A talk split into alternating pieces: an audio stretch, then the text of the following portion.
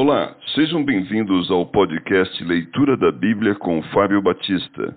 A minha oração é que Deus fale ao seu coração por meio da Bíblia Sagrada.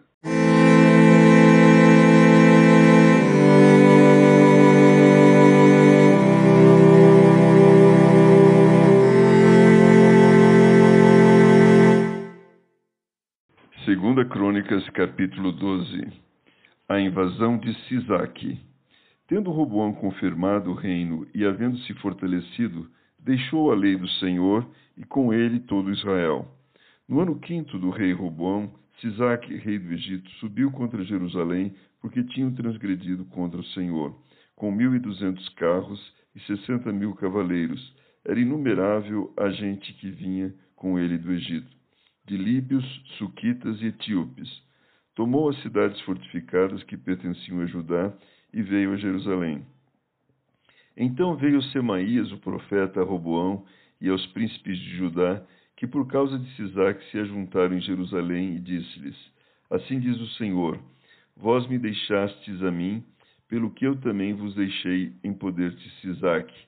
Então se humilharam os príncipes de Israel e o rei, e disseram: O Senhor é justo. Vendo, pois, o Senhor que se humilharam, veio a palavra do Senhor a Semaías, dizendo: Humilharam-se, não os destruirei. Antes, em breve, lhes darei socorro, para que o meu furor não se derrame sobre Jerusalém, por intermédio de Sisaque.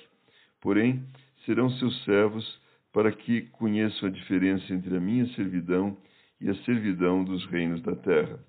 Subiu, pois, Sisaque, rei do Egito, contra Jerusalém, e tomou os tesouros da casa do Senhor e os tesouros da casa do rei. Tomou tudo. Também levou todos os escudos de ouro que Salomão tinha feito. Em lugar destes, fez o rei Roboão escudos de bronze e os entregou nas mãos dos capitães de, da guarda, que guardavam a porta da casa do rei. Toda vez que o rei entrava na casa do Senhor, os da guarda vinham e usavam os escudos e tornavam a trazê-los para a câmara da guarda.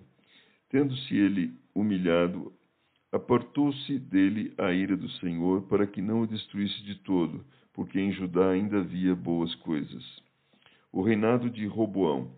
Fortificou-se, pois, o rei Roboão em Jerusalém e continuou reinando. Tinha Roboão quarenta e um anos de idade quando começou a reinar, e reinou dezessete anos em Jerusalém cidade que o Senhor escolheu dentre todas as tribos de Israel, para ali estabelecer o seu nome.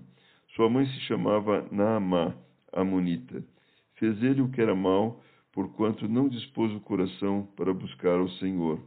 Quanto aos mais atos de Roboão, tanto os primeiros como os últimos, porventura não estão escritos no livro da história de Semaías, o profeta, e no de Ido, o vidente, no registro das genealogias?